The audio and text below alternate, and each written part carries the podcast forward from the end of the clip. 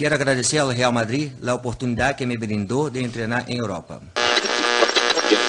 Tudo no madridismo é meio exagerado mesmo.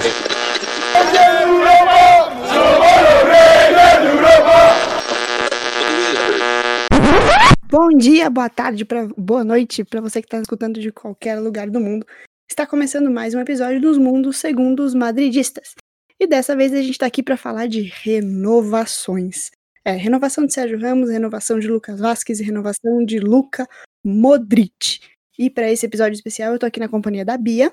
Oi, galera, tudo bom? Da Giovana.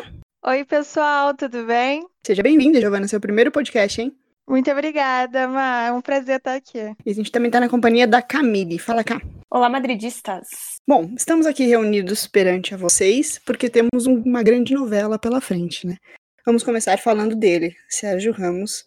Aqui na temporada passada parecia que tinha tudo certo, que ia renovar sem problemas, deu declarações de que jogaria de graça, mas que agora parece que quer ir embora de novo que não quer acertar o, o termo de apenas um ano de contrato, que é o que o Real Madrid oferece para todos os jogadores acima dos 33 anos de idade.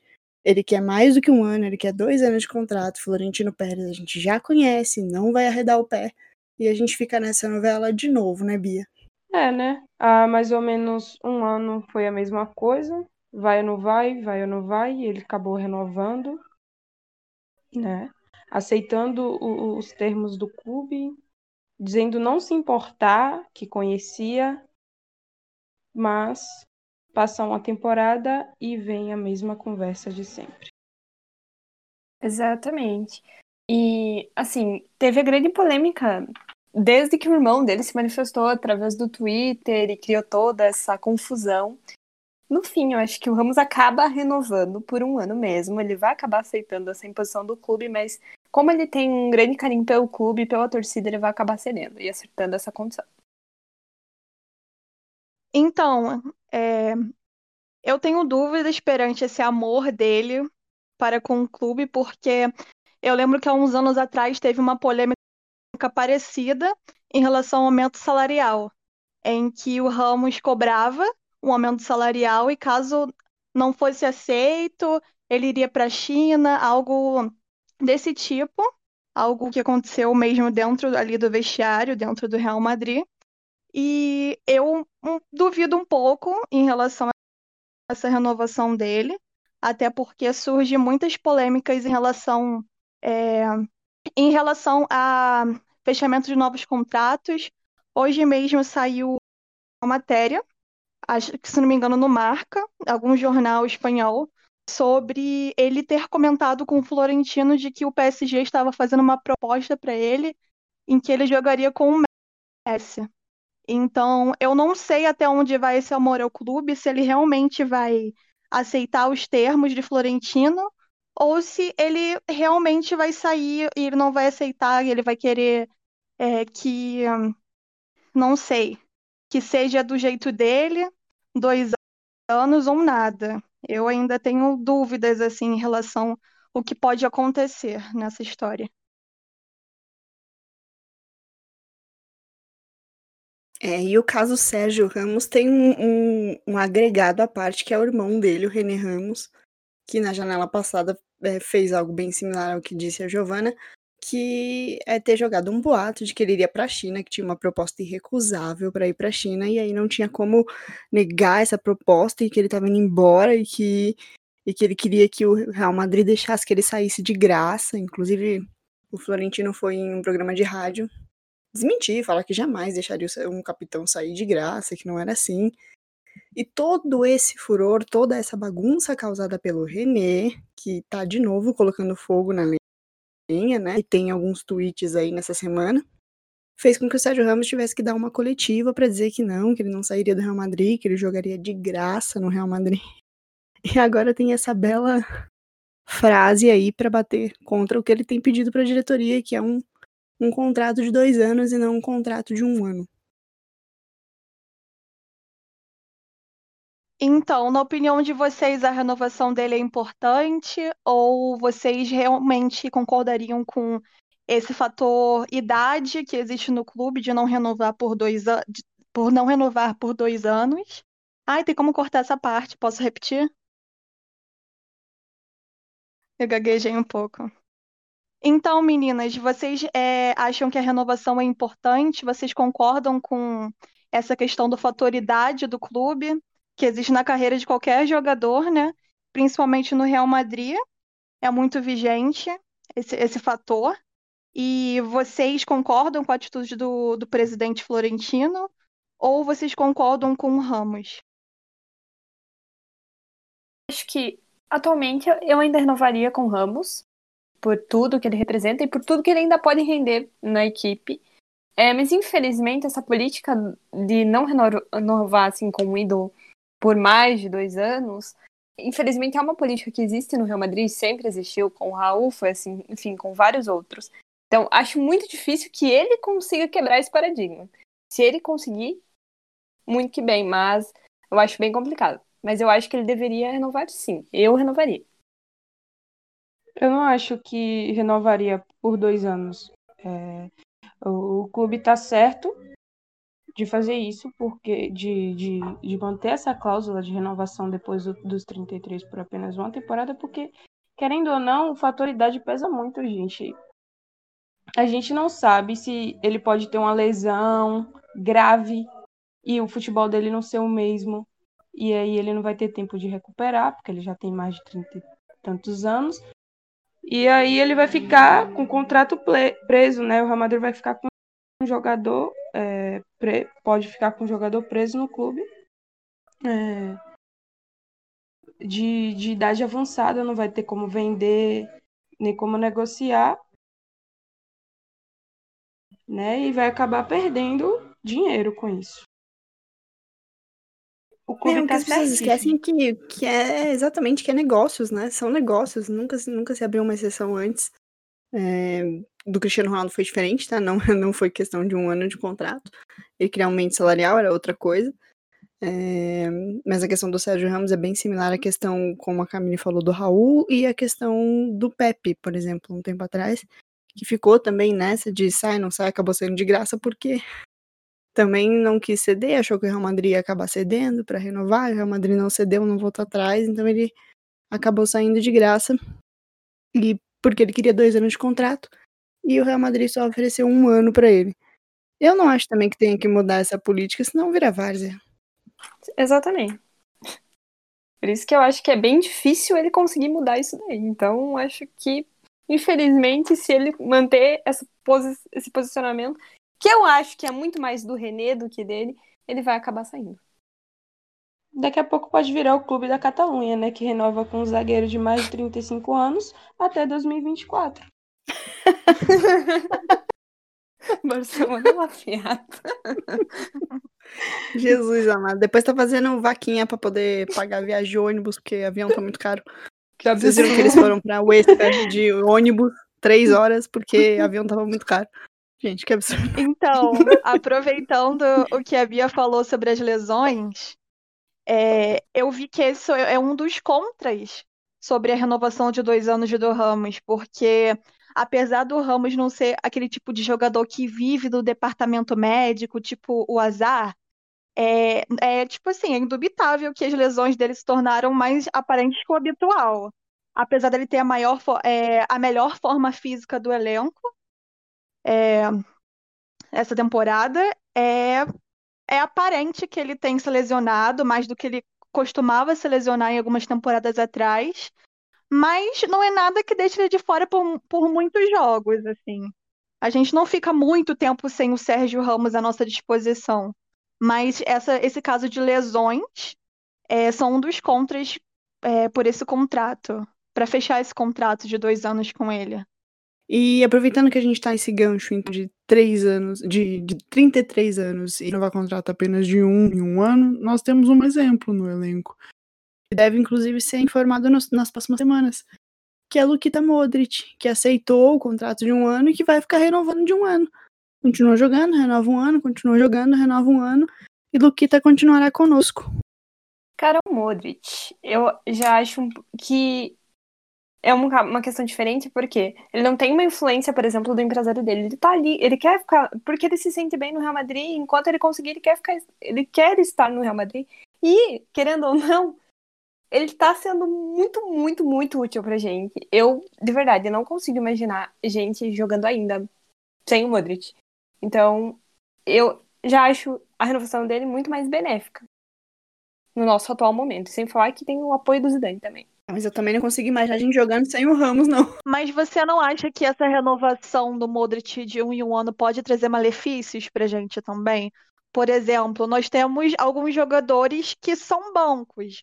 Um exemplo, o Odegar. É um meia que está no banco ali, e nós também temos exemplos de jogadores do Castilha que tem se destacado e que possivelmente pode vir é, é, podem vir para o time profissional. Você não acha que essa renovação constante do Modric todo ano possa trazer um malefício para esses jogadores, para essas futuras promessas? Sim, no caso do Odegaard, talvez porque o Odegaard já é um jogador né, que está pronto e precisa ter mais oportunidade, merece e tem tudo para dar certo. É só uma questão de, de ter mais sequência no time. E tem os meninos da base, eu também acho que o Odegaard merece muito mais espaço do que ele está tendo. Eu acho, enquanto o Modric estiver no time e principalmente o Zidane estiver no comando, acho um pouco improvável que o Odegaard ganhe sequência. Então, a minha opinião é parecida com a de Giovanna. É, eu, eu gosto muito do, do papel que o Modric vem desempenhando no time, né?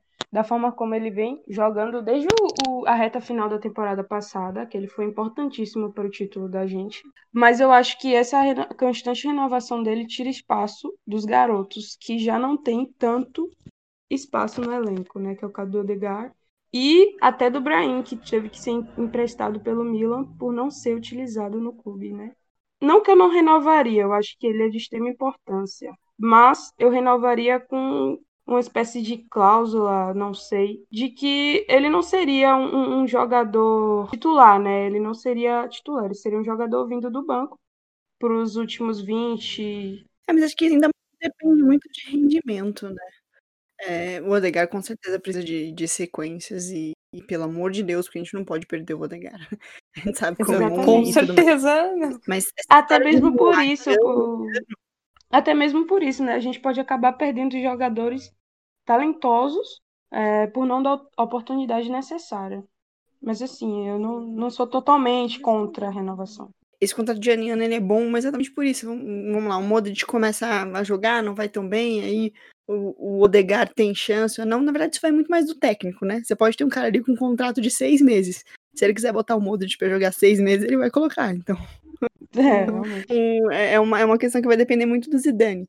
Mas assim, vamos lá. Os caras não querem renovar por um ano, porque se um jovem pega a vaga dele e aí no final da temporada o time não quer renovar, ele não tem o que fazer, entendeu? Agora, quando ele tem dois anos, ele vai continuar ali. Então, esse pessoal que também tá nessa parte, chegando perto da aposentadoria, pensa nisso na hora de renovar é uma das questões, né? Não só a questão financeira. É. Porque tem muita gente dizendo, ah, não tem nada a ver com financeiro. Claro que tem. Um contrato de dois anos é um contrato de dois anos num valor X fechado, que é o dobro. Com, cer contrato com um certeza ano, faz toda a diferença. Né? Mas vocês acham que, tipo, o Modric, ele se incomodaria a se tornar uma peça de luxo reserva no Real Madrid? Por não. conta da idade e tudo. Eu não vejo ele incomodado com se tornar um, um jogador para entrar no segundo tempo, ou às vezes um jogador que vai jogar só o começo do primeiro depois vai dar espaço para outro. Muito pelo contrário. Até porque eu não vejo o Modric em outro grande clube, assim. Eu acho que se ele for sair, ele vai para Estados Unidos, para algum outro, algum outro país. Não vejo ele em PSG, não vejo ele para outros assim, não. Ao longo do, do tempo que Modric está no Real Madrid, ele não se, não se mostrou em momento nenhum um jogador vaidoso, né? Ele chegou e soube conquistar o espaço dele com trabalho e com humildade. Sempre foi assim, né? Nunca foi o jogador que chegou com o status de, estrela e quis impor esse status. E por falar em trabalho, trabalho, trabalho, tem um outro jogador aí que não renovou com o Real Madrid, mas a questão não é tempo de contrato, porque para ele foi oferecido quatro anos. Quem não renovou com o Real Madrid foi o Lucas Vasquez, porque ele acha que ele deve receber mais que Jovic, Mariano e outros jogadores que foram contratados e jogam menos do que ele. Errado ele não tá, né? Não, olhando por esse lado, não tá mesmo. Ele, o Vasquez, que é um jogador que é, é um trabalhador, né? Ele é aquele jogador que sempre que o time precisa dele, ele vai lá, tenta ajudar, às vezes não dá certo, mas agora ultimamente tem estado em uma boa fase, espero que assim continue. Que de verdade acho que até merecia um pouco mais pelo esforço dele mesmo. Então, eu sempre digo que o Vasquez nunca foi esse jogador magnífico, é um fato. Mas para mim ele é um típico jogador arroz e feijão. Ele tá sempre no clube tentando ajudar, em, ainda mais em momentos como esses, né? Um tempo atrás, que tava quase todo mundo no departamento médico. A gente não tinha muita opção de quem colocar para jogar. E eu acho que desde que ele faça esse arroz e feijão dele, eu acho que ele é essencial, assim, no clube. E não para ser um titular, mas no banco ele realmente é um jogador assim que eu acho essencial. Eu sempre tive um carinho é, com ele por causa disso. O Vasquez tem. É, a torcida pega muito no pé dele, mas assim, ele tem. Ele é muito esforçado, né? E de verdade, eu admiro muito o esforço dele. Não, não é o meu predileto, mas assim, eu, eu, eu, ve, eu admiro a vontade com que ele entra em campo na maioria das vezes. E como ele tá sempre disposto ali realmente a, a ajudar o time na medida que ele pode. Ultimamente ele tá podendo bastante. Eu tô me surpreendendo com o Vasquez. Eu vi que dos 14 jogos que ele disputou na La Liga, ele fez dois gols e duas assistências. Ele tá tendo uma precisão de passe de 86%. E detalhe, ele, ele venceu 53% dos duelos, ou seja, mais da metade. Isso já é um, uma estatística assim bem grandiosa para ele, porque a gente está acostumado a ver dele. Em edições anteriores do podcast O Mundo Segundo os Madridistas, a gente sempre bateu nessa tecla de que o Lucas Vasquez, ele é aquele jogador que se você chega assim, ó, pô, a posição que, que, que a gente tá precisando de colocar ele, é, falar assim, ô, velho, eu tô sem meio campo. Você topa jogar? Eu topo. Tô sem lateral, topa? Topa tô sem centroavante, só pra jogar. E ele tá lá jogando, né? Ele nunca reclamou. Ele é o nosso... Faz Sim, tudo. Eu fico admirada ele com essa polivalência que ele tem. Ai, a comemoração dele sábado foi tão incrível, gente. Fiquei tão feliz pelo gol dele. Ele nunca reclamou e sempre fez bom grado. Eu falei que foi o gol dos improváveis no sábado. Um gol e uma assistência Vasquez, né? Que são dois que estavam muito questionados. Que sempre foram muito questionados. O Asensio um pouco menos agora no mais, mas o Vasquez sempre foi questionado.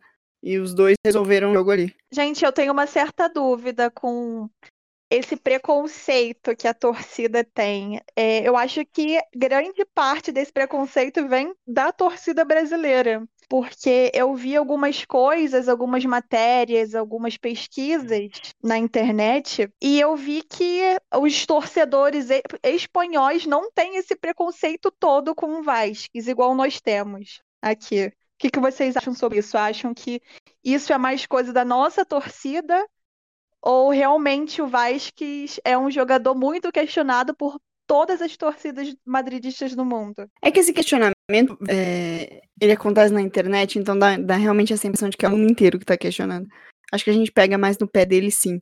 Porque lá fora eles têm muito esse sentimento de que a gente não tem, acho que talvez por não ter esse convívio, tá no mesmo país, de categoria de base, né? e o Vasquez é da nossa categoria de base.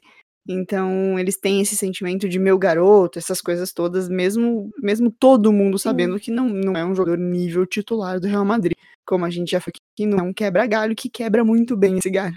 É um jogador que faz o feijão com arroz, como a Gi falou, muito bem. Mas lá fora eles têm esse sentimento de categoria de base que a gente tem.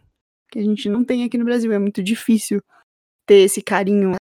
Assim, a gente que acompanha o Real Madrid todo dia ainda acaba tendo um pouquinho mais de carinho. Mas o torcedor que só, só senta no sofá para assistir o jogo, pode, ter, pode ser que assista o Campeonato Espanhol, assista a Copa do Rei, assista todas as competições. Não só a Champions, mas ele não tem esse mesmo carinho que a gente que tá ali acompanhando, que lembra dele fazendo gol na base, trocando. Enfim, não, não consegue ter esse mesmo apreço que quem tá lá na Espanha. Eu nunca vou esquecer a frieza dele para bater aquele pênalti na final de 2016, gente. Foi muito incrível. Ele bateu com uma segurança, enfim. E ele foi o primeiro a bater ainda. Nossa, essa memória que você trouxe, eu lembro do Marcelo falando que se ele não acertasse, eles iam pegar ele no vestiário. Para mim, essa foi uma das cenas mais marcantes. É muito isso também. Ele é muito tratado muito como um garoto, né? O, o menino dos olhos de ouro de, de todos eles. Pra você ver como o carinho que eles têm com os meninos base. E que realmente demora para chegar até a gente aqui. mas convenhamos que a torcida, a torcida madridista é muito imediatista. Mas eu tô percebendo assim que a torcida por parte aqui do Brasil tem sido muito imediatista, tipo, de que se a pessoa perder, fizer um, um, jogo mal, não tiver uma boa atuação, uma atuação esperada por todos, ele já não serve mais para estar de titular. Ou o Vasco pode ter feito 90 minutos, é, 80 minutos bem, nos outros 10 minutos ele é, é, causar um erro, alguma coisa assim, ele vai ser muito julgado e as pessoas vão esquecer esses 80, 80 minutos que ele fez. Bem. Mas é sempre assim, né? Até o caso que a Marcela postou esses dias no Twitter, todo mundo aplaude o, o Florentino pelos bons negócios que ele faz, né? Pelo dinheiro que ele consegue arrancar dos clubes, pelo dinheiro que ele deixa de gastar, mas aí quando ele decide seguir a própria regra do clube para beneficiar o clube, todo mundo acha que ele é ruim, né? Que ele não serve para nada, que ele é um, um, péssimo dirigente, isso que aquilo. Isso, com certeza. Mas acho que essa Tanto situação essa do, temporada. do Vasquez, do pessoal não ter paciência com ele, tem muito a ver também com a gente ter bastante brasileiro no elenco, né? Bastante brasileiro que não tá tendo oportunidade. Então o cara vê o Vasquez jogando todo o jogo e vê o Rodrigo sentado e vê o Vinícius, ah, ele não aguenta. Ele não aguenta e vai conectar e vai xingar e É. vai. Mistura, acaba misturando com os sentimentos.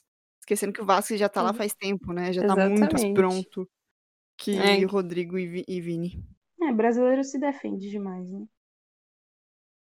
E, ah, sobre o Vasquez ainda, tem uma amiga minha que, que fala muito isso, que se o Zidane dá tanta oportunidade pra ele, é porque o Zidane vê alguma coisa que, é, que acontece no treinamento, no dia a dia, que infelizmente nós não conseguimos ver. Mas ela falou, eu acho que ele acredita tanto no Vasquez por conta do que ele demonstra ali no dia a dia. Por isso que ele dá tanta oportunidade, que acaba irritando de forma geral a torcida na maioria das vezes. E o que o faz ser uma peça muito importante, ser o 12 jogador do Zizu aí há muitas e muitas temporadas. Bom, pessoal, esse foi o nosso bate-papo de hoje. A gente vai ter vários podcasts curtinhos desse aqui para comentar o assunto da semana e solta para vocês, pra gente chutar para as redes sociais para comentar ainda mais o assunto da semana. Então esse foi o primeiro podcast de 2021 e o primeiro rapidinho, então vai ter vários desses durante o ano. Eu queria agradecer a Bia, a Gi e a K, que participaram aqui hoje, um Clube da Luzinha, para falar dos meninos. Gente, foi um prazer. Muito obrigado. E espero encontrar vocês no próximo podcast. Gente, essa foi a minha primeira vez aqui, mas eu pretendo estar aqui mais vezes. Foi um prazer ter esse bate-papo com vocês e um beijão. Sempre um prazer estar aqui. Espero voltar aqui em breve.